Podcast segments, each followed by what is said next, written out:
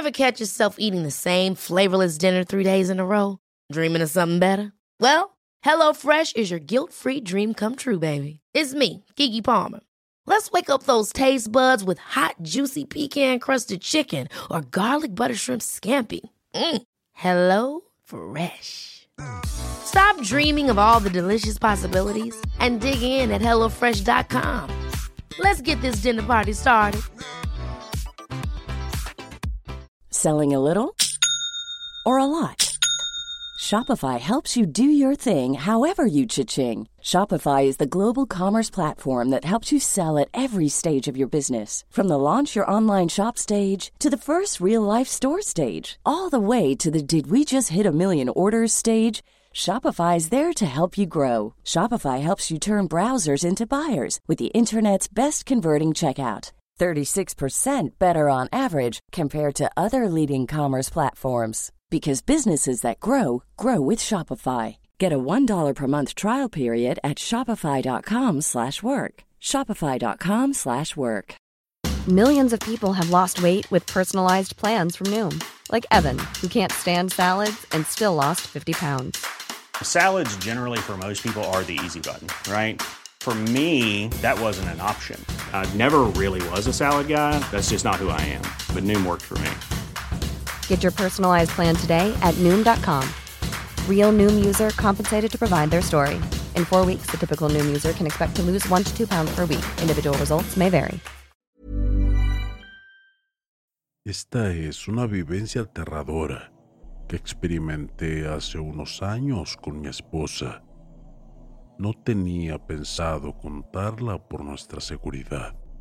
Sin embargo, hace unos meses me fui al exterior para comenzar una nueva vida y se me ocurrió que sería sano para mí poder desahogarme de lo que viví. De todas maneras, no quiero dar mi identidad ni al pueblo. Solo les diré que esto me pasó en Argentina. Lógicamente, quiero evitar que los curiosos con sus preguntas ayuden de manera involuntaria a que me encuentren ciertas personas de este diabólico pueblo. Hace unos 10 años, vivía en un modesto apartamento en una ciudad bastante grande. No ganábamos mucho dinero, pero nos daba para cubrir nuestras necesidades. Sucedieron dos eventos en poco tiempo que dieron apertura a todo esto. El primero fue que mi esposa quedó embarazada. La noticia no demoró en llegar a mi familia y recibimos felicitaciones de todas partes. Y el otro evento fue el triste fallecimiento de mi abuelo paterno. Estas dos circunstancias permitieron realizar un cambio en nuestras vidas, algo de lo que nos convencieron de que sería lo mejor para nosotros. Mi tío, hermano de mi padre, vivía en aquel entonces en el pueblo del que les quiero hablar. La visita de mi tío nos sorprendió. Fue la primera vez que mi esposa lo vio, ya que él escasamente salía del pueblo porque odiaba la ciudad. El motivo de su visita era por la casa que dejó mi abuelo. El lugar estaba en el pueblo junto a la casa de mi tío. Fue cuando nos hizo la oferta de dejarnos la casa para nosotros. Le expliqué que no tenía dinero para pagarla y me sorprendió diciendo que era un regalo. En ese momento la idea no nos parecía muy atractiva, en especial porque conocía el pueblo. No vivían más de 400 personas allí nos negamos en un inicio, ya que no creíamos en su momento que tendríamos manera de trabajar en ese lugar. Apenas había una iglesia, una panadería, una plaza y un bar. Pero mi tío tenía todo planeado. Recuerdo que la casa de mi abuelo era un hogar hermoso y muy grande, de puertas altas como a la antigua, con un hermoso patio gigante de fondo y una huerta bien cuidada. además de las tres grandes habitaciones, la inmensa sala de estar y una cocina de buen tamaño. El planteamiento era que esa casa debía ser vendida, pero dado de que el pueblo estaba a 50 kilómetros de su ciudad, no había mucho que hacer allí. Sería casi imposible venderla. Solo la compraría alguien del mismo pueblo, cosa que se veía difícil además de que bajaría mucho su precio a pesar de todo lo que tenía adentro. Por un momento me imaginé vivir allí, mientras viera a mi hijo jugar en la naturaleza, pero lo percibí como algo poco realista. Mi tío tenía todo planeado como si lo hubiera estudiado con detenimiento. Nos dijo que una señora que poseía un comercio se iba a vivir con su hijo a Estados Unidos y que sería una buena oportunidad para poner nuestro negocio en lugar de ella. Con 400 personas como clientes seguros, solo tendríamos que salir del pueblo una vez al mes a conseguir mercadería. Algunas cosas se abastecían de allí mismo, pero no había nadie para abrir un local todo el día. Los únicos negocios funcionales eran el bar y la panadería. Me observé con mi esposa, estudiando la situación. Una casa grande sin pagar alquiler, solo la luz y el agua que eran muy baratos allí y algún impuesto mínimo. Teniendo negocio propio, podríamos alimentarnos de manera más económica Teníamos en mente que el nacimiento de nuestro hijo traería gastos y en la situación en la que estábamos en la ciudad no podíamos solventarlo. La idea nos sedujo aunque había ciertos peros. No era algo tan fácil. Aún así, mi tío se comprometió a prestarnos su camioneta como si fuera nuestra para buscar mercadería nos dejaría la casa a nuestro nombre sin pedir nada a cambio. Podríamos trabajar en la huerta y era sostenible vender sus frutos, además de que mi tío nos planteó más situaciones que nos favorecían. Sentíamos que era una señal de Dios. El pueblo entero sabía de nosotros y nos esperaban con los brazos abiertos para darnos todo lo que necesitábamos. Al pasar dos meses, las cosas comenzaron a andar mal en mi trabajo y no lo pensamos más. Tras una llamada a mi tío, realizamos las gestiones y decidimos cambiar nuestras vidas para siempre. Efectuamos los trámites increíblemente rápido. Solo demoramos dos semanas en mudarnos. Fue como si una fuerza universal nos ayudara a ir al pueblo. Teníamos todas las cosas para el bebé listas. Reformé un poco la casa de mi abuelo para colocar el local. Los vecinos nos recibieron muy bien, nos dieron una gran mano. El cura del pueblo nos dio su bendición y mi tío me ayudó a la reforma del hogar. Contábamos con una pequeña policlínica lista para que mi esposa diera luz en su momento y procediera a sus controles médicos. La señora que tenía su comercio vino a verme fascinada. Dijo que no podía cerrar su negocio por el pueblo y que esperaba por mí para poder irse con su hijo. Al terminar de reformar el local, la señora nos dio todos los elementos y la mercadería de su negocio. No nos pidió ni un solo peso a cambio. Dijo que teníamos que hacer que el pueblo siguiera moviéndose internamente. Mi esposa comenzó a mostrarse incómoda.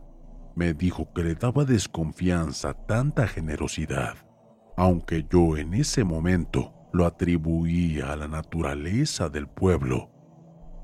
Conocía a algunos de allí y confiaba en ellos, pero cada vez que recibíamos una mano, mi esposa se mostraba más desconfiada. Me decía que en ocasiones lo que nosotros hablábamos en la noche lo teníamos al otro día, como si las paredes tuvieran oídos. Una noche, mientras cenábamos, mi esposa me dijo algo que no se lo creí en el momento, pero hoy le doy toda la razón. Cuando la limosna es grande, hasta el santo desconfía. Si bien no lo tomé en serio, ciertos eventos me hicieron pensar en el refrán. En esa discusión mi esposa tenía siete meses de embarazo. Estábamos muy atentos a su condición. La enfermera del pueblo venía a verla a la casa para controlarla. A veces ni siquiera la llamábamos. Comencé a sentirme incómodo con la constante pregunta sobre el embarazo de mi esposa por parte de los vecinos. Algunos parecían más preocupados que yo mismo. Era imposible imaginar qué había detrás. Algunos días después, un jueves 12, alguien tocó a la puerta con euforia la insistencia en sus golpes me puso tenso. Era como si golpeara la puerta con extremo del puño, en lugar de usar los nudillos. Me acerqué con la escopeta en mano por las dudas. Abrí la puerta y apenas unos centímetros. Un señor mayor, de aspecto desalineado y mirada desorbitante, comenzó a darme advertencias sin sentido me decía cosas como que tenía que irme o el diablo me haría sufrir. Recuerdo su barba gris, dispareja y sucia, y sus pocos dientes amarillos. Parecía ser algún tipo de loco. Antes de poder decir algo, mi tío llegó para echarlo. Estuvieron discutiendo mientras el viejo se alejaba cojeando mi tío nos dijo que no teníamos que darle importancia, que era el loco del pueblo, un señor que supuestamente enloqueció al perder a su esposa, a su hija y a su nieto. Nos contó de extrañas cosas que supuestamente hacía el hombre, pero que no era agresivo, aunque no convenía hablar con él. Me llamó la atención la advertencia de ese loco y aún más por el día siguiente. El viernes 13 la puerta sonó. A diferencia del día anterior, fueron tres toques moderados. Un señor muy elegante, de rasgos caucásicos, se presentó como alguien muy allegado al pueblo. Al invitarlo a pasar, Noté su elegante porte al caminar. Llevaba un tapado negro bastante curioso y un par de botas del mismo color que marcaban su presencia con el sonido de sus pasos. Aquel hombre se presentó como uno de los hijos del loco del pueblo y vino a pedir perdón por el espectáculo del día anterior. Le ofrecimos un refrigerio solo aceptó una taza de té sin azúcar. Felicitó a mi esposa por el embarazo y preguntó para cuándo daría a luz. Su espalda siempre estaba erguida y sus gestos eran elegantes, como si hubiera salido de una película del siglo XIX. Usaba palabras complejas que resultaban poco usuales, entre otras, premiosamente, desopilante y otras más que resultaban incómodas en una conversación casual. Luego de una interesante conversación, el fino caballero se despidió. Nos comunicó que dado el comportamiento de su padre, debería de llevárselo del pueblo. Al salir, me impresionó ver un caballo negro de gran tamaño Jamás imaginé ver tal animal con músculos tan desarrollados, ni mucho menos que fuera su medio de transporte. Mi tío estaba viéndonos desde el frente. Many of us have those stubborn pounds that seem impossible to lose, no matter how good we eat or how hard we work out. My solution is PlushCare. PlushCare is a leading telehealth provider with doctors who are there for you day and night to partner with you in your weight loss journey. They can prescribe FDA-approved weight loss medications like Wagovi and Zepbound for those who qualify. Plus, they accept most insurance plans. To get started, visit plushcare.com slash weight loss. That's plushcare.com slash weight loss. Millions of people have lost weight with personalized plans from Noom, like Evan, who can't stand salads and still lost 50 pounds. Salads, generally, for most people, are the easy button, right? For me, that wasn't an option. I never really was a salad guy. That's just not who I am. But Noom worked for me. Get your personalized plan today at Noom.com. Real Noom user compensated to provide their story. In four weeks, the typical Noom user can expect to lose one to two pounds per week. Individual results may vary. de su casa. Se mostraba asombrado. El caballero lo saludó y subió a su caballo. Salió a galope casi al instante. En cuanto se fue, mi tío vino a toda prisa. Se veía nervioso. Nos preguntó si pasó algo y le dijimos que todo estaba bien, que es el hijo del loco del pueblo quien nos pidió disculpas y prometió llevarse a su padre a otro lugar, más apto para él. Al siguiente día, decidí ir de casa para conseguir algo de carne. Noto en el frente de mi casa las huellas marcadas de las botas del hombre, pero encontré otras huellas curiosas. Eran de una cabra. No le di importancia Imaginé que alguna cabra de los vecinos pudo haberse perdido. Sabía de los caballos, cerdos, ovejas y vacas de la zona, pero no había visto cabras hasta ese momento. Al regresar de la cacería, el pueblo entero era un escándalo. El loco del pueblo apareció colgado de una soga en su casa Pensé que se trataba de que alguien le había arrancado la vida. Cuando acudo mi tío estaba allí. Me dijo que se arrancó la vida porque su hijo quería llevárselo, aunque todo se volvía extraño, porque el loco del pueblo seguía dentro del hogar esperando a los efectivos policiales. Aún no llegaban las autoridades ni su hijo, le pregunté a mi tío cómo lo sabía y contestó porque sí, de mal humor. El cura de la iglesia se dirigió a mí, me pidió que me marchara a mi hogar, que ellos manejarían esa situación. Algo no me gustó, porque de las 30 personas que estaban allí, solo yo tenía que irme. Me fui en silencio Llevé lo que casé a mi hogar y le conté a mi esposa lo sucedido. A ella le llamó la atención los detalles que le di, porque una vez que el cuerpo aparece nadie debía estar dentro hasta que llegara la policía. Decidí hacer una prueba. Tomé una bicicleta y un machete con la excusa de ir a buscar caña y me dirigí a la cerca de la entrada del pueblo solo había un ingreso para vehículos.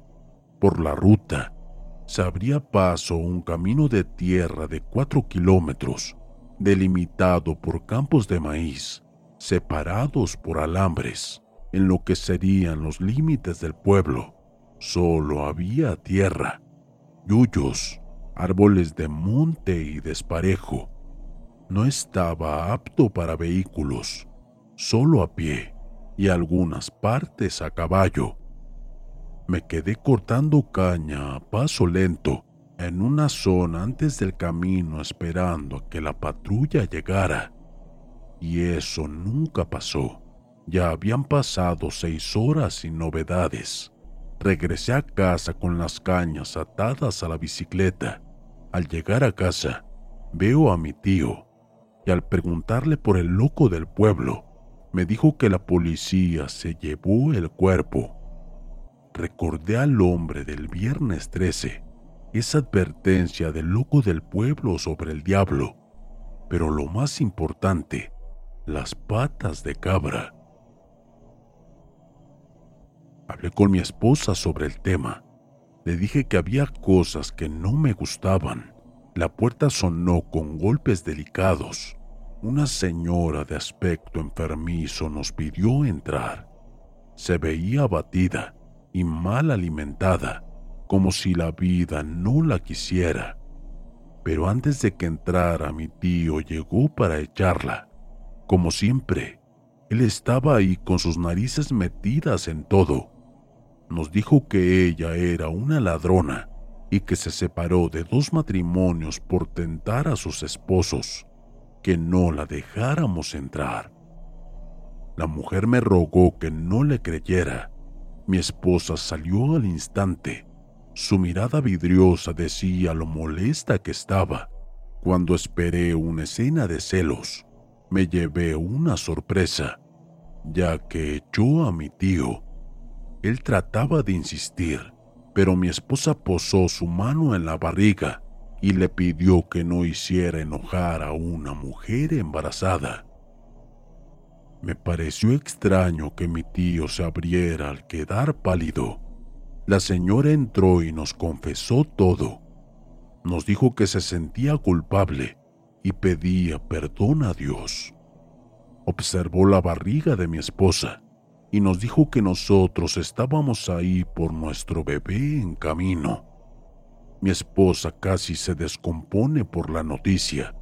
Después de que la calmara, la mujer nos dijo que el pueblo hizo un pacto con el diablo, de tal manera que las cosechas serían abundantes, las lluvias no faltarían ni sobrarían, los animales serían fuertes con poco alimento y siempre traerían dinero al pueblo, pero a cambio de un sacrificio cada cinco años.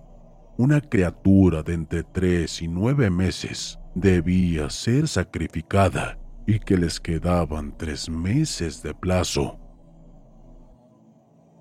Fue cuando mi esposa recordó su refrán. Cuando la limosna es grande, hasta el santo desconfía todo comenzó a cobrar sentido. Los regalos, la casa, la mercadería, sobre todo la presencia casi omnipresente y acosadora de mi tío. Mi propia sangre me estaba traicionando. La mujer nos dijo que el pueblo era cada vez más pequeño, cosa que lo teníamos bien claro, pero que los jóvenes se iban a buscar mejor vida en la ciudad además de reducirse la población, era un pueblo de viejos. La condición del sacrificio era que el niño debía nacer allí. Ni siquiera era válido que una mujer que vive en el pueblo dé a luz en la ciudad. Por eso era el policlínico que sobraba en el pueblo. La intención era dar a luz sin salir de allí. La mujer confesó con tristeza que debió sacrificar a dos para mantener al pueblo en prosperidad. Decidimos huir, pero sería muy evidente. La visita de la señora nos dejaría en evidencia. La puerta comenzó a sonar junto con los gritos de algunos del pueblo. Mi tío, el cura, la doctora y un grupo de personas ancianas estaban allí, reclamando a la mujer. ¿Cómo era posible que en solo 30 minutos todos llegaran? Sentí que mi casa era un criadero de niños y todos nos vigilaban para tener su sacrificio. Tomé mi escopeta y salí apuntando a las personas, y algunos se apartaron, pero el cura de la iglesia nos advertía de la mujer.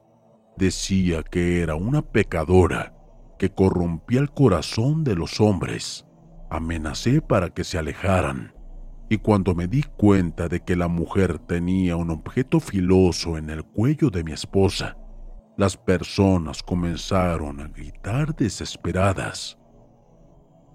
Le dije a ella, ¿qué demonios estás haciendo? Y la mujer me explicó que observara el miedo en ellos. Solo la quieren viva por el bebé. Era cierto, lo pude leer en cada mirada de todos. Mi esposa respiraba nerviosa. Me encargué de tomar la camioneta de mi tío. Mientras apuntaba con el arma, ellas subieron a la camioneta y confié la escopeta a esa mujer. Ella rogó mil disculpas a mi esposa por lo que hizo, pero era necesario. De verdad que lo fue. Demostró la verdadera intención de todos salía toda marcha a la salida del pueblo. Llegó al camino entre los campos de maíz, pero un señor a caballo nos saltó desde atrás, superando nuestra velocidad. Debí de frenar para no pisarlo. En la noche solo se veía la silueta oscura. Pude reconocer al hombre del viernes 13. Era el diablo. Él se bajó con delicadeza y sin prisa y se colocó junto a la puerta del acompañante. Usé el seguro para que no entrara, pero de manera misteriosa lo pudo abrir de todas maneras, sin forzar la puerta, y tomó asiento a mi lado pidiendo permiso. La mujer no intentó dispararle, pero se escuchaba el gatillo y no salían las balas. No era posible. Siempre tenía la escopeta lista. El diablo dijo que no nos podía obligar a quedarnos, pero sí hacernos ofertas. Nos prometió tres hijos saludables luego del que venía en camino. También cosechas abundantes en nuestra huerta, salud, dinero, prosperidad y algunas cosas más. Me negué rotundamente. No quería vender a mi hijo por nada del mundo. Nos ofertó una camioneta 4x4. También me negué. Una casa mucho más lujosa y seguía sin aceptar. Se mostró molesto. Comencé a sentir calor como si estuviera al frente de una estufa a leña, y los ojos del diablo se pusieron rojos. Pide, pide lo que quieras, te lo daré, me dijo el diablo enfurecido. Mi respuesta fue no. El diablo furioso se bajó de la camioneta, se subió al caballo y él se perdió entre los campos de maíz, aunque estos comenzaron a arder en llamas. Salimos por la ruta. Estábamos fuera del pueblo. Mi esposa llamaba a la señora y ésta no respondía. Cuando paré la camioneta noté que ya estaba sin vida aunque su cuerpo estaba frío como si llevara varias horas. Relatamos la loca historia porque no teníamos manera de explicar ese cuerpo en la camioneta. Para sorpresa de nosotros, nadie nos cuestionó. Estoy seguro de que el pueblo tenía su fama. Nos atendieron muy bien allí. Nos dieron un lugar donde vivir y trabajo en cuanto al pueblo, el día que nació mi hijo, a raíz de la crecida de un lago cercano, muchos fueron evacuados, pero algunos murieron. Creemos que el diablo terminó su pacto por no poder cumplir con su parte. En cuanto a mi hijo, decidí nombrarlo Jesús.